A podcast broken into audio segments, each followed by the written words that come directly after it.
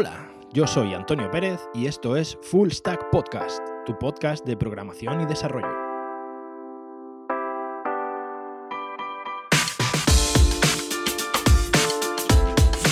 Hola, muy buenas. Ya estamos en el programa número 10 de Full Stack Podcast.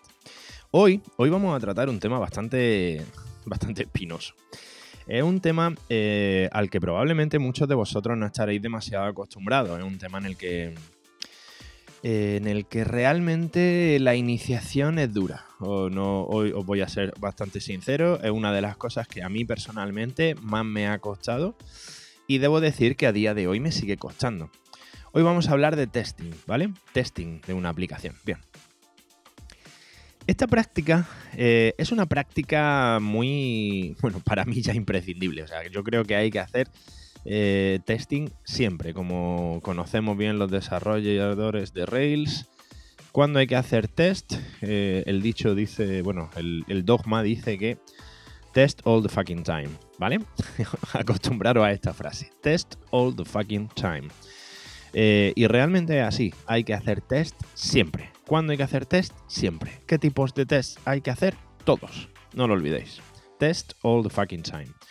Bien, eh, seguramente eh, vamos a empezar por. Vamos a empezar desde el principio, ¿vale? Eh, si muchos de vosotros pensáis que testear el código es hacer tests para ver que nuestro código funciona, estáis muy equivocados, ¿vale? Empecemos por ahí.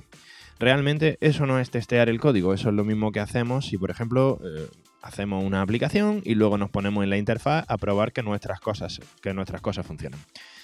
Es la forma más normal o más antigua o más común de testear una aplicación, pero desde que surgieron todas las técnicas de testing, es una técnica que está quedando bastante obsoleta. ¿Por qué?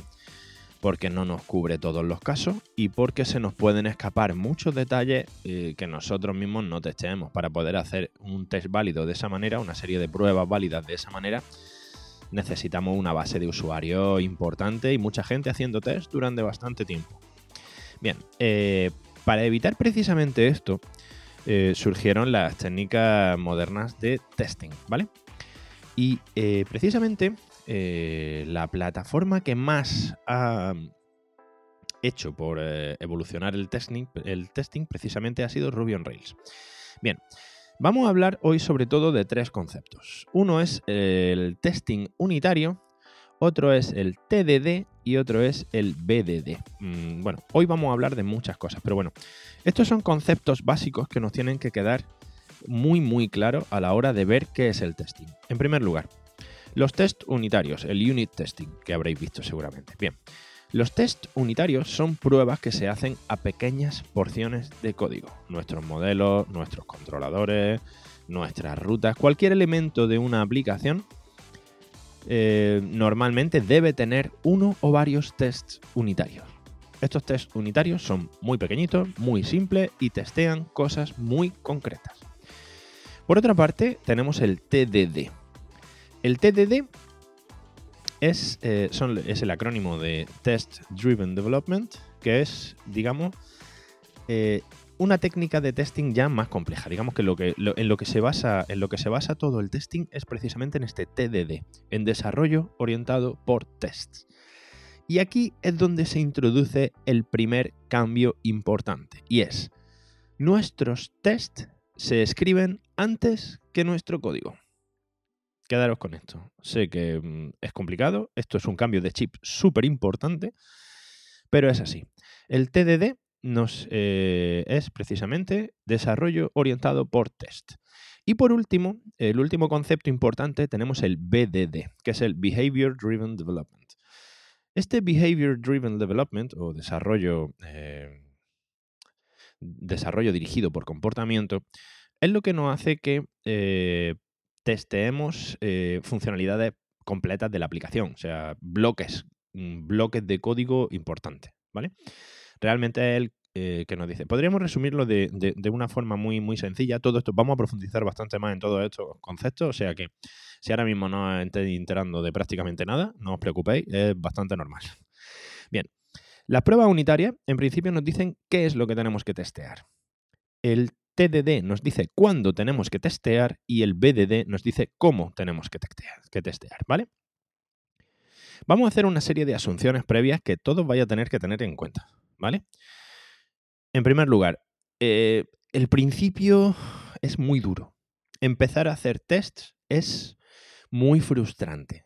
Habrá infinidad de ocasiones en las que querremos dejarlo, estaremos diciendo que estamos perdiendo demasiado tiempo, que esto no nos lleva a ningún sitio, tendremos ganas de cortarnos las venas, morir de distintas formas, cagarnos en quien inventó el testing, el TDD y el BDD y en su... Bueno. Y eh, o sea, esto tenéis que asumirlo. Es un camino que al principio la curva de aprendizaje es bastante complicada. Es bastante complicada, pero mm, de verdad, mi consejo, insistid. Insistid porque a la larga merece muchísimo la pena. Eh, hay que partir de la base de que los tests hay que hacerlos sí o sí. Recordad, test all the fucking time. Siempre. Test all the fucking time. Esta es la frase de hoy, ¿vale?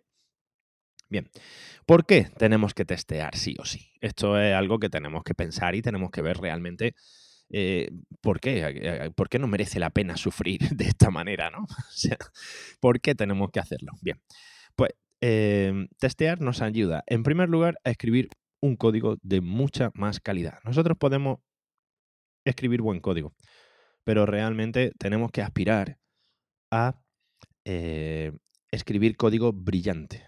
Nuestro código, siempre cuando empezamos a realizar una aplicación pensamos que que vamos a estar trabajando en esa aplicación un mes, dos meses. El problema viene cuando llevamos trabajando en esa aplicación cuatro años, señores. Si tú llevas cuatro años con una aplicación en la que continuamente estás haciendo parches, mm, llega un momento en que se te va de las manos, a ti, a mí y a cualquiera. Por lo tanto, claro, esta técnica de mm, TDD y BDD es muy buena, muy, muy buena. Para precisamente lo más importante es hacer que el código sea fácilmente mantenible en el futuro, que este código sea fácil de mantener. No podemos tener un código que dentro de un año lo cojamos, nos pongamos a mirar y digamos, mm, mm, ¿qué, he hecho aquí? ¿Esto por qué está así?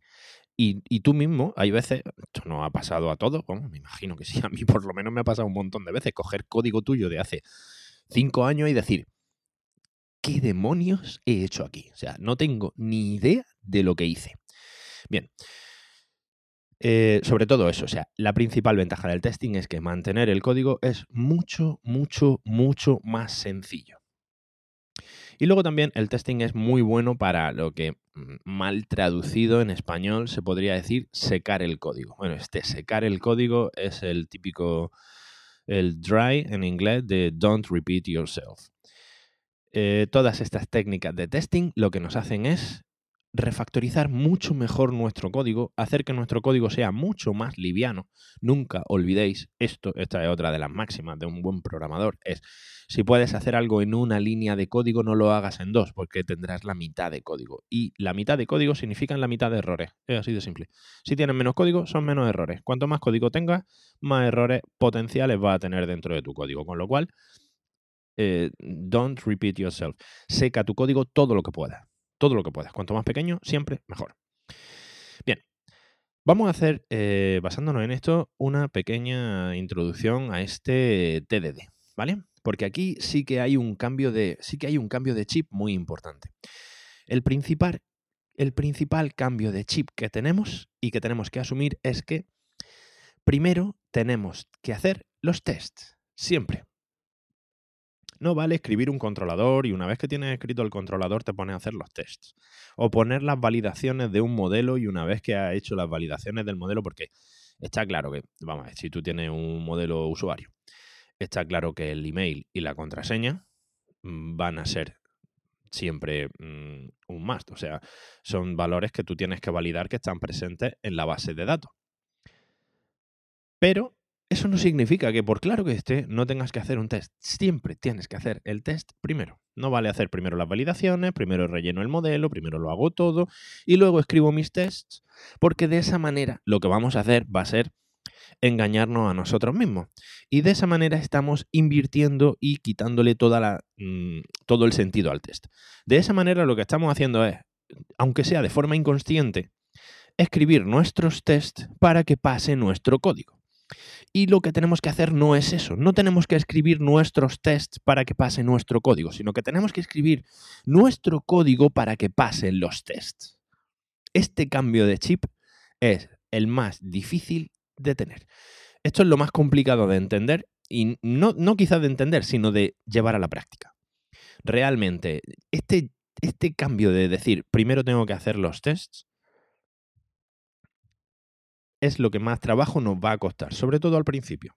Pero bueno, siempre pensad que en el futuro Dios nos recompensará por todo nuestro esfuerzo, así que tenemos que hacerlo. Recordad, test all the fucking time. Estoy repitiendo mucho esta frase, meterosla en la cabeza. Test all the fucking time. Os voy a dejar el enlace al vídeo de YouTube de dónde viene esta frase. Esta frase realmente viene de un vídeo de Brian Lills de 2008, de un evento de, de un evento de Ruby. Os voy a poner el vídeo para, lo que, para que lo veáis. Es súper gracioso. bueno, vamos a ver eh, un poco más en detalle los distintos tipos de test con los que vamos a trabajar. En primer lugar, tenemos los test unitarios, como hemos dicho al principio. Los test unitarios eh, son pequeñas piezas de código que testean eh, partes muy muy simples de nuestra aplicación, ¿vale? Aquí no podemos mezclar cosas, sino que si estamos haciendo un test, por ejemplo, voy a poner algunos ejemplos, voy a intentar poner ejemplos para que entendáis realmente qué son todos estos tests y qué es lo que testean. En primer lugar, test de validaciones. Por ejemplo, nosotros sabemos que para crear un usuario, lo primero que necesitamos es que el email y el password estén presentes. Pues bien, lo primero que tenemos que escribir es un test en el cual si tenemos ese email y ese password, el test pasa. Es así de simple. Pero aquí, aquí es donde tenéis que mm, eh, aplicar un poco también esta... Eh, aquí entra un concepto de test que es bastante importante. Por una parte, aquí, por ejemplo, se suelen hacer dos tests. En primer lugar, si tenemos un usuario que tiene su email y su password, el test pasa. Si tenemos un usuario que no tiene el email, el test no pasa. Por lo tanto, aquí estamos validando, digamos, testeando las validaciones en el modelo. Y hay un concepto que puede sonar extraño y es que si un usuario escribimos dos tests, uno para, digamos, la situación en la que está bien, pero escribimos también test para las situaciones que están mal. ¿Vale? O sea, hacemos nuestro test y ese test eh, te dice email y, email y password presentes, test correcto. Y ahora hacemos otro test en el cual asumimos que no hay usuario, pero que sí que hay password. Con lo cual, el test falla, pero ese test es correcto. No sé si me estáis entendiendo, ¿vale? Tenemos que intentar testear desde el principio todas las situaciones válidas inválidas. Esto, por ejemplo, tened en cuenta una cosa. Aunque esto lo veremos sobre todo mm, mucho más, eh, mucho mejor en el siguiente tipo de test, ¿vale?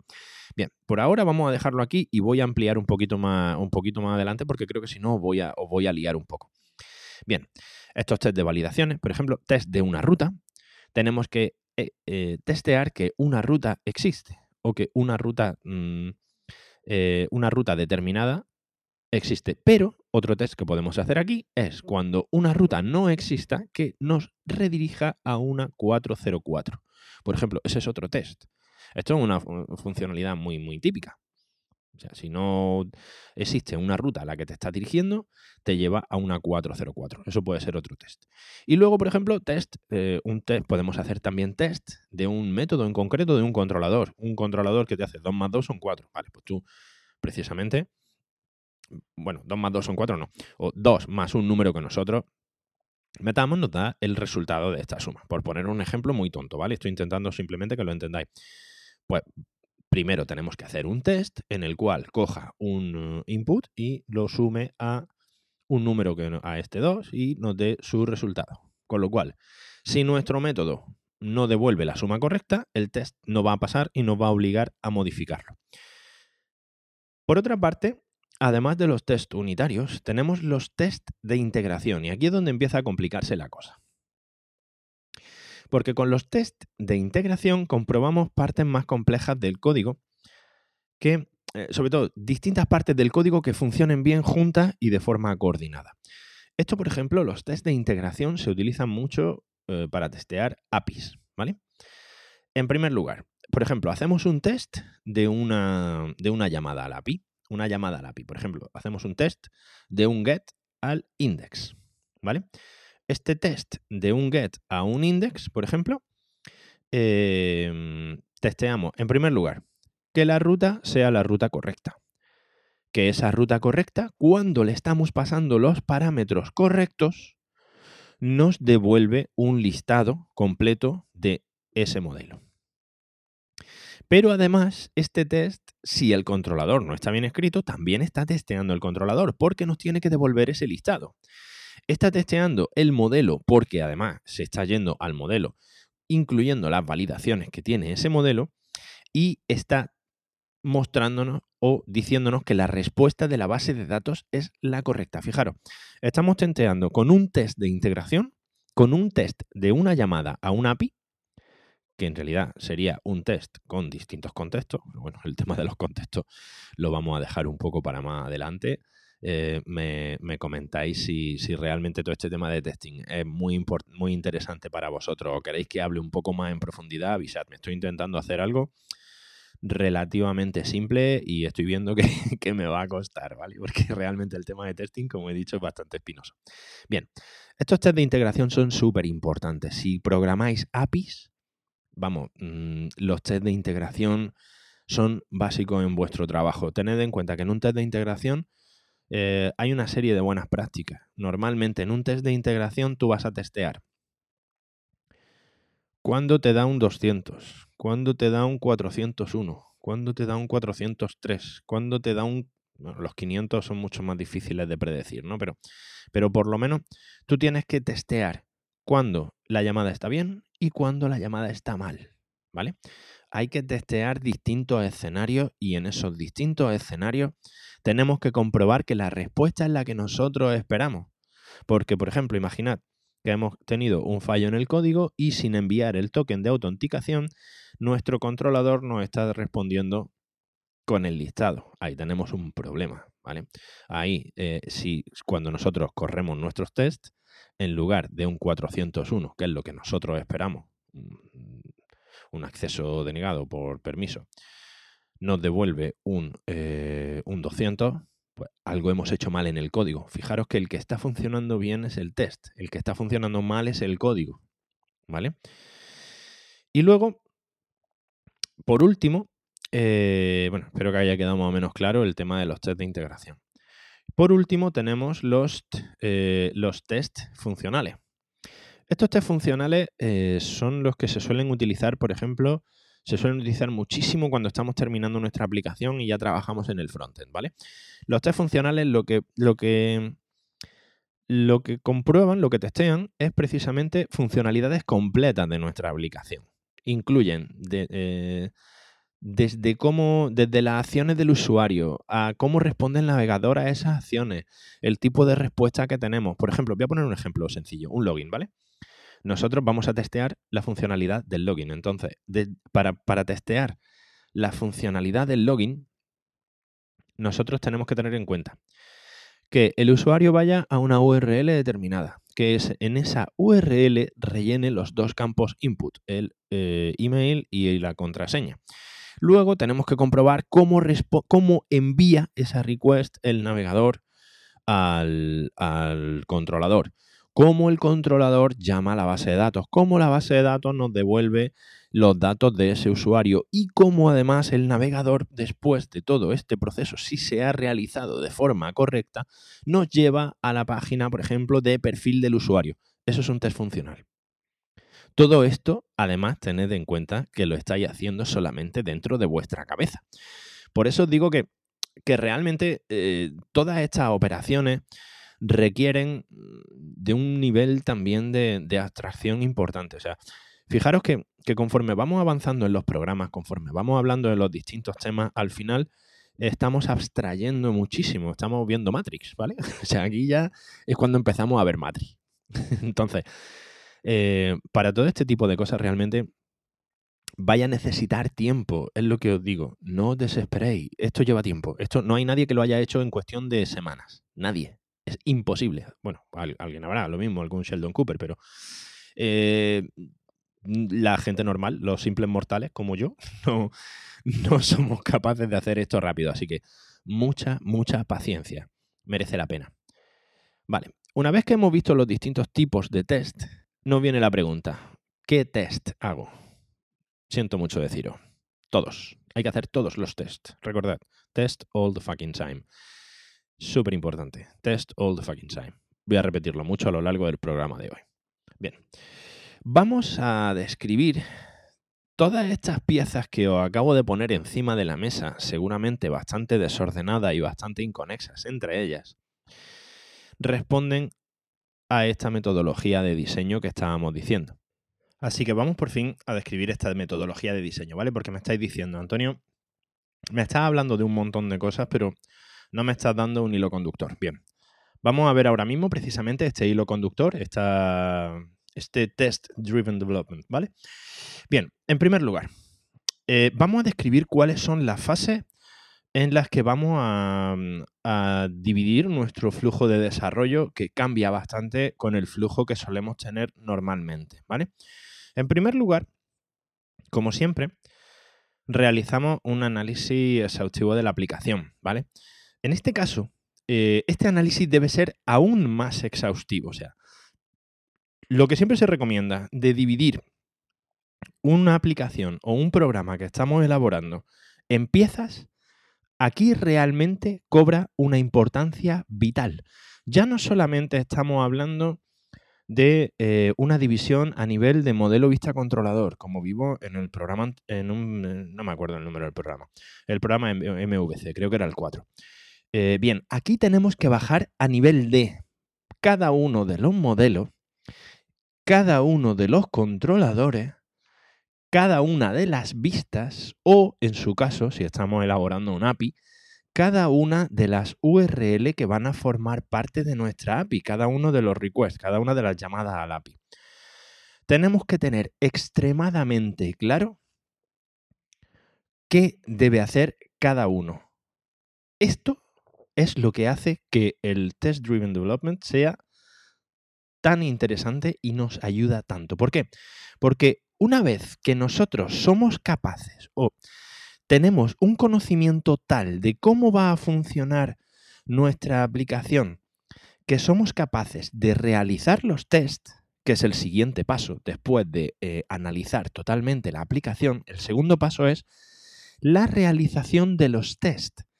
Si tenemos lo suficientemente claro cómo va a funcionar nuestra aplicación. Para elaborar el test sin tener que picar una sola línea de código, esto va a hacer que a la hora de picar el código en sí, de desarrollar la aplicación, esto nos va a resultar muy, muy, muy sencillo, porque antes de escribir el código ya sabemos exactamente cómo debe de responder la aplicación, siempre. Esta es la principal potencia de los tests en tiempo de desarrollo, ¿vale? Una vez que hemos escrito eh, estos tests, ya solamente lo que tenemos que hacer es código que simplemente pase los tests. Ya está, ya está, porque la funcionalidad la hemos descrito en los tests. No tenemos que pensarla o darle vueltas o aclararla mientras estamos escribiendo el código. ¿vale? Que es lo que normalmente hacemos, lo que normalmente llevamos años haciendo. Sino que la funcionalidad queda descrita totalmente en los tests, no en el código. El código solamente lo escribimos para que pase los tests. De esta manera, si nuestros tests están bien hechos, el código que nosotros escribamos, en el momento en el que ese código pasa los tests, nuestra aplicación funciona tal y como nosotros esperamos.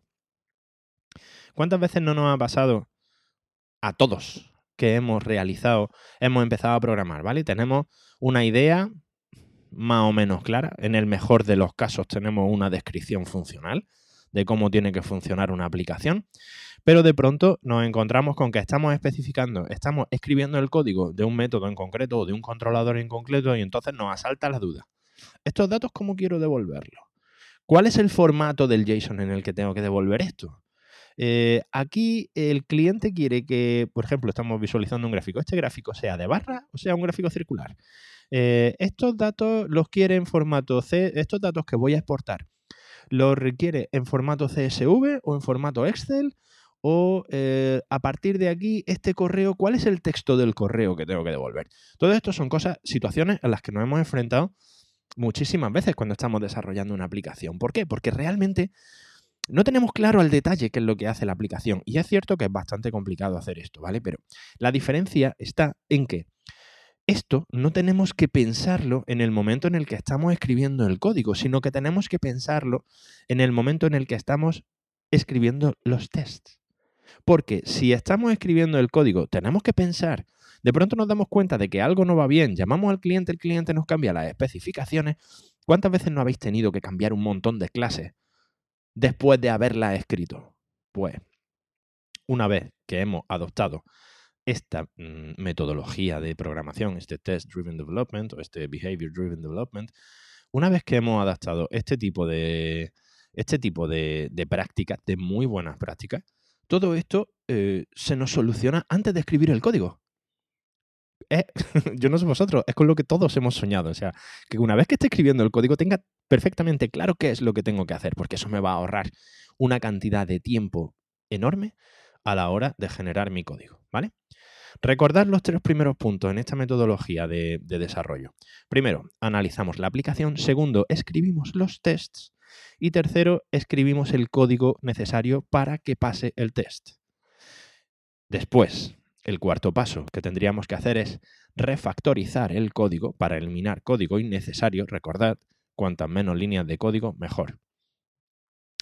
Y una vez que hemos refactorizado el código, simplemente verificamos que el código siga pasando los tests. ¿Vale? esto, este es el resumen, estos cinco puntos. Estos cinco puntos es el resumen de la metodología de diseño basada en tests. Análisis de la aplicación, realización de los tests, escribir el código para que pasen los tests, la refactorización del código para eliminar código innecesario o pruebas que hayamos podido hacer y verificar que siga pasando los tests. Con estos cinco puntos, si los tests están bien hechos, os puedo asegurar que la aplicación va a responder, primero, tal y como esperamos y segundo, de una forma muy estable. Muy, muy estable. Todo dependiendo de cómo hayamos escrito nuestros tests. Si nuestros tests son buenos, nuestro código es bueno. ¿Vale? Eso os lo puedo asegurar. Ahora, ¿qué pasa ante modificaciones o actualizaciones del código? Esta es otra cosa en la que los tests realmente han ayudado muchísimo, muchísimo. Imaginad que tenemos que hacer pequeñas modificaciones, añadir campos a una base de datos, eh, eh, implementar una funcionalidad nueva en un método, eh, implementar controladores nuevos porque estamos trabajando en RESTful, cosas que hagan extraer datos, generar nuevas eh, nueva requests en nuestra API, ¿vale? Esas son situaciones con las que todos eh, estamos trabajando. Pues bien, aquí el, flujo que seguimos es exactamente el mismo. Primero, modificamos los tests que afectan a la funcionalidad que estamos, que estamos trabajando. Segundo, modificamos el código para que pasen los tests. Y tercero, verificamos simplemente que pase los tests.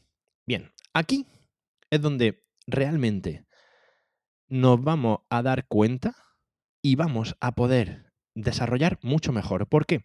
Porque en este punto, imaginad, estamos tocando una, eh, un método, por ejemplo, en un controlador que hace, implementa una funcionalidad nueva. Bien, pues ahora, resulta que nosotros, a primera vista, este controlador no tendría por qué influir en otro modelo o en otro. Pero imaginad que nuestro controlador ahora hace que falle una validación en un modelo con el que en esta actualización no estamos trabajando y que a simple vista ni siquiera tenemos por qué pensar en él. O imaginad que estáis tocando el código de alguien. Imaginad, o sea, muy tipo, una aplicación que lleva funcionando 5 años, 10 años, 15 años que tiene sus tests, ¿vale? Y ahora de pronto tú te pones a modificar una serie de llamadas al API eh, o, o, creando una serie de APIs nuevas, pero que estás trabajando y tú hay partes de la aplicación que ni siquiera sabes cómo funcionan. Pues bien, tu llamada nueva o tu funcionalidad nueva podría afectar a un punto del código que tú ni siquiera conoces. ¿Qué es lo que pasa? En el momento en el que tú corres los tests, tus tests, los que tú acabas de modificar, seguramente funcionen bien.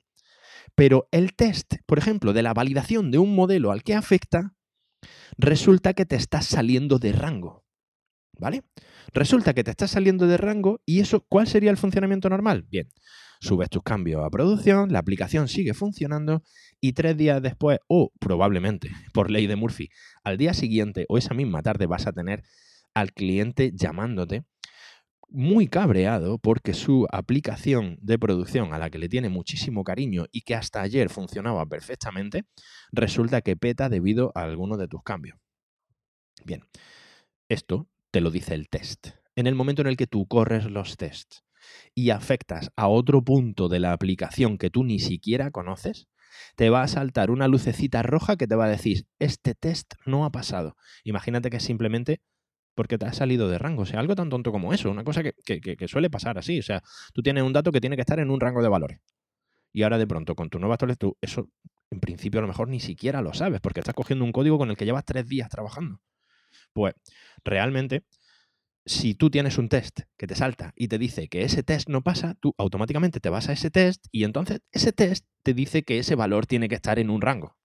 Con lo cual, una solución de 30 segundos probablemente en tu código, te va a evitar una llamada de tu cliente mosqueado, lo cual mm, yo, no sé vosotros, yo agradezco muchísimo, muchísimo, es verdad. O sea, vamos a tener, digamos, muchos más casos cubiertos a la hora de subir un, un, un código a producción, ¿vale? Una nueva versión, cuando la subimos a producción, nos va a ayudar muchísimo precisamente hacer, este, hacer estos tests. Porque una vez que tú corres los tests y ves que todos los tests pasan bien, ves que, ves que mm, sube, vamos, sube a producción con bastante más seguridad. ¿vale? bien, y luego, por supuesto, eh, refactorizamos y volvemos a correr los tests. El proceso es este. Lo difícil es generar buenos tests.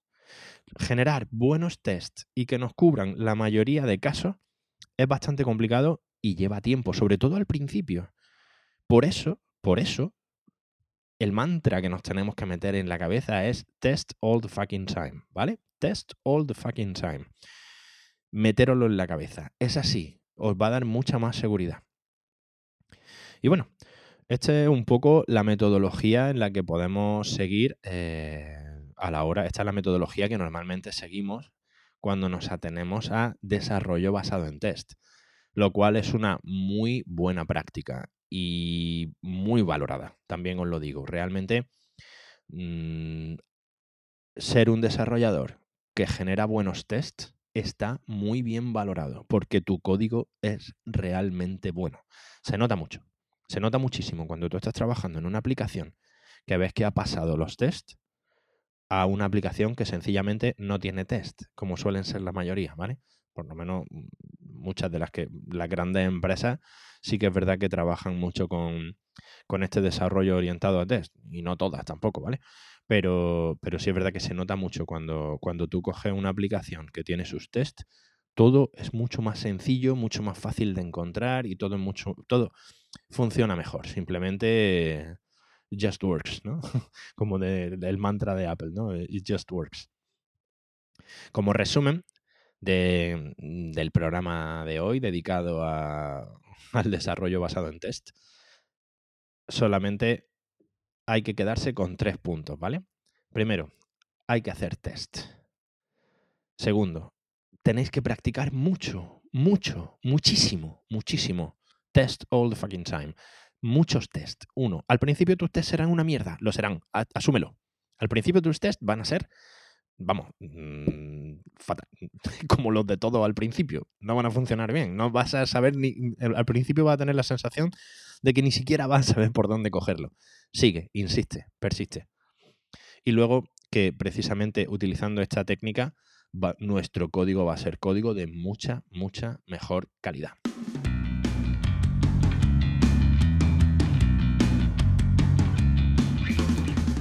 Y como no, vamos con la herramienta de la semana. La herramienta de la semana precisamente va a estar también eh, relacionada con este tema del Test Driven Development.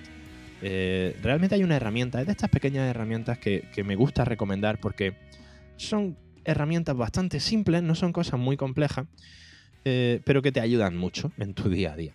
En principio, esta herramienta es una gema de Ruby que se llama Word, Word os dejaré los enlaces, y Word RSpec. Eh, muchos utilizamos, si, sois desarrolladores de Ruby y habéis hecho algo de test, seguramente conoceréis RSpec, RSpec. Bien, pues RSpec, eh, como la mayoría de lo que suelo trabajar es con API, eh, trabajo mucho con test de integración y trabajo muchísimo con RSpec. Pues esta herramienta Word simplemente lo único que hace es que cada vez que tú modificas un archivo o modificas una línea de código, en cuanto tú guardas ese archivo, en cuanto tú modificas ese archivo, Simplemente te ejecuta los tests. Te ejecuta los tests para comprobar que nada de lo que hayas cambiado en ese archivo te rompe los tests. Simplemente si hay algún test que no pasa, en cuanto tú haces, en cuanto tú le das a guardar, un comando S o un control G o un control S, en cuanto tú le das a guardar, automáticamente te corren los tests y te dice si alguno de los cambios que tú has efectuado te rompe alguno de los tests que tiene, que tiene hecho.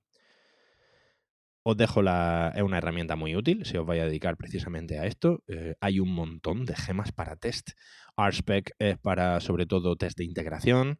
Eh, Capybara, por ejemplo, se utiliza muchísimo en Ruby también para test funcionales.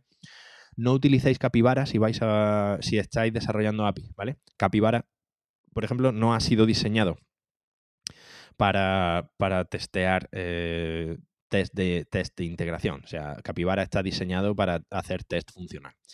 Eh, Capybara, RSpec, Shoulder, eh, en conjunto con un par de herramientas que me vuelven loco, que son Faker y FactoryGirl. bueno, ya, ya, estoy dando un montón de herramientas, ¿eh? Factory, FactoryBot, creo que se llama ahora, FactoryGirls, creo que ahora se llama FactoryBot. Simplemente te genera contenido random, o sea, te genera contenido random del tipo que tú quieras y Faker te genera también este tipo de, este tipo de cosas. Precisamente te ayudan mucho a la hora de, a la hora de pasar los tests. Es poder generar todo, todo este contenido. Así que ya sabéis, la herramienta de la semana es Guard, uh, Guard Spec, Guard Spec, perdón. Y eh, esto simplemente os va a ayudar a que, digamos, podáis hacer el seguimiento de cómo, se está, cómo están respondiendo los tests prácticamente en tiempo, en tiempo real.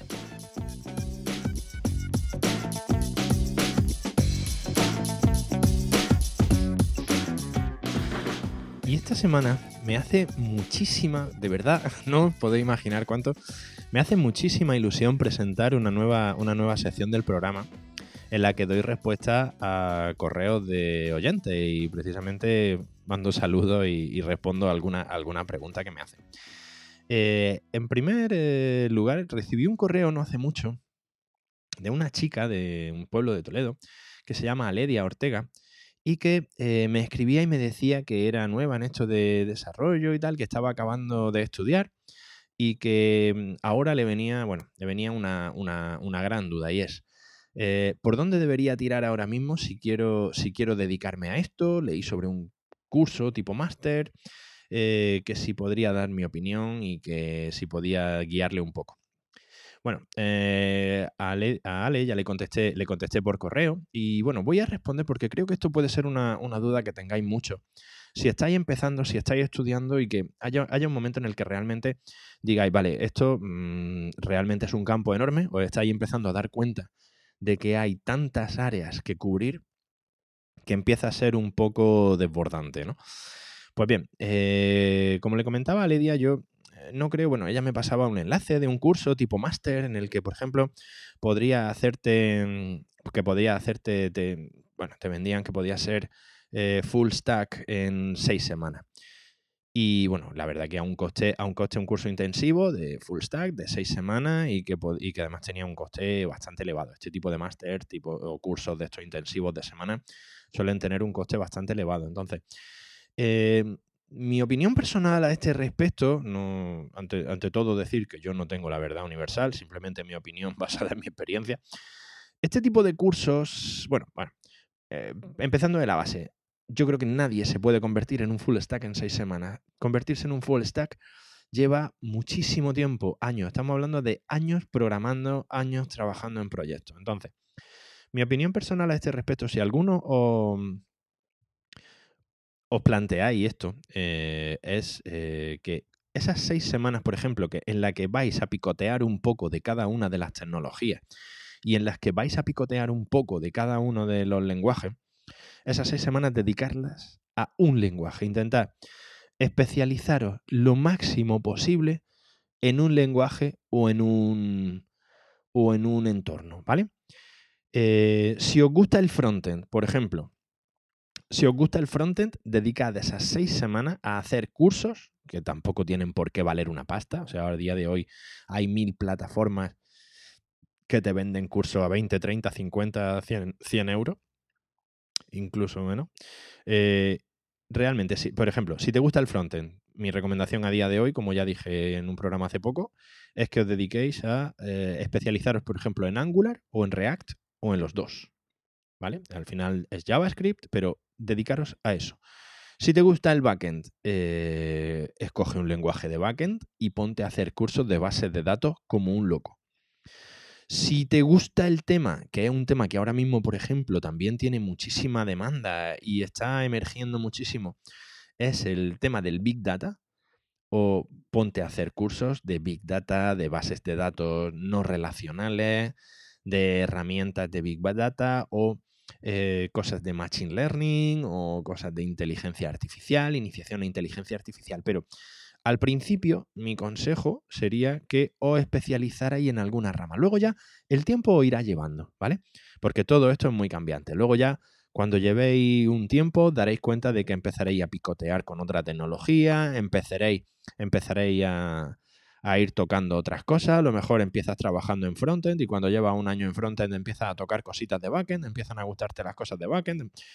Todo esto al final el tiempo te va llevando, pero al final cuando mm, te vas a dedicar a esto de forma profesional, la gente, las entrevistas de trabajo no van a mirar, siento deciros que no van a mirar tanto vuestro currículum, a no ser que os dediquéis, yo que sé, una empresa demasiado grande. Al final, la persona que os haga la entrevista, la empresa que os esté haciendo la entrevista, lo que le va a interesar va a ser qué trabajo habéis hecho.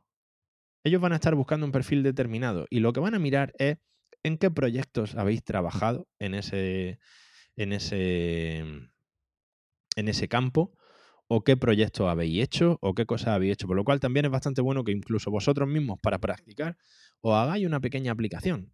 Ese tipo de iniciativas se se valoran bastante a nivel, a nivel profesional. Así que yo de primera escogería especialización en lugar de intentar picotear un poquito de todo, porque al final si picoteas un poquito de todo no terminas dominando nada de primera y es más complicado encontrar trabajo. Bien, eh, espero que con esto quede, resuelta la duda. Y luego me escribía también eh, Carlos Montalvo de Perú, que realmente, me, eh, vuelvo a decirlo, o sea, me pondré pesado, pero me, hace muchísima ilusión que, gente, que gente de América, que gente iberoamericana gente hispanoamericana escuche mi podcast. Eh, realmente, bueno, Carlos me dijo que me, me, comenta que él también es desarrollador de Rails. Bienvenido al club, Carlos. me, alegro de, me alegro de conocer gente que, que trabaja también en esto. Y que eh, y que bueno, que le salude. Y me, hace una propuesta que puede ser bastante interesante. Que si queréis, por mí, yo encantado.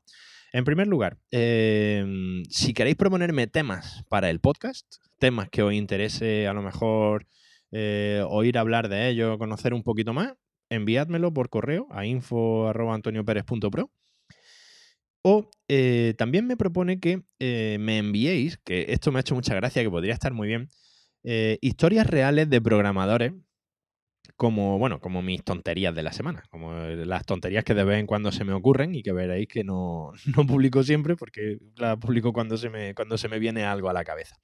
Así que si, si me mandáis, estaría bastante bien que me mandarais historias reales de, de programadoras de programadores que os han pasado, que os hayan pasado con clientes, pues estoy seguro de que todos tenéis muchísimas anécdotas y, bueno, y podemos hacer incluso una selección y leer alguna aquí en el programa. Sería bastante, sería bastante interesante. Muchas gracias, Carlos, por tu propuesta.